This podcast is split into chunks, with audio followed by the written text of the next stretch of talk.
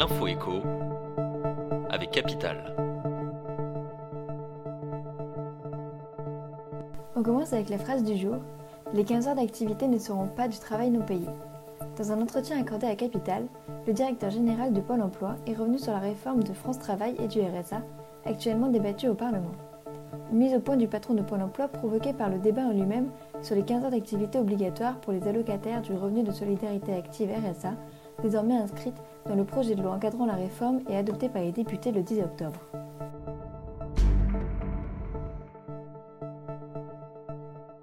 On enchaîne avec le chiffre du jour. Il faut désormais débourser en moyenne 80 euros pour le contrôle technique de son véhicule.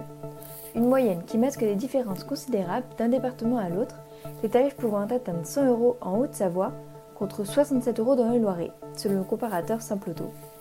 Pourtant, trouver un contrôle technique à prix cassé, voire quasiment gratuit, c'est possible, mais uniquement pour les automobilistes les plus réactifs.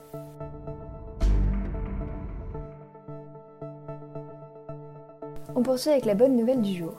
Un amendement voté par les députés dans le cadre du projet de loi de finances pour 2024 crée un nouvel avantage fiscal afin d'encourager les propriétaires à céder leur terrain dans les zones tendues. Le texte prévoit l'application d'un abattement exceptionnel pour les plus-values de vente de terrains situés en région parisienne et dans les grandes agglomérations, dans les zones tendues et les zones intermédiaires.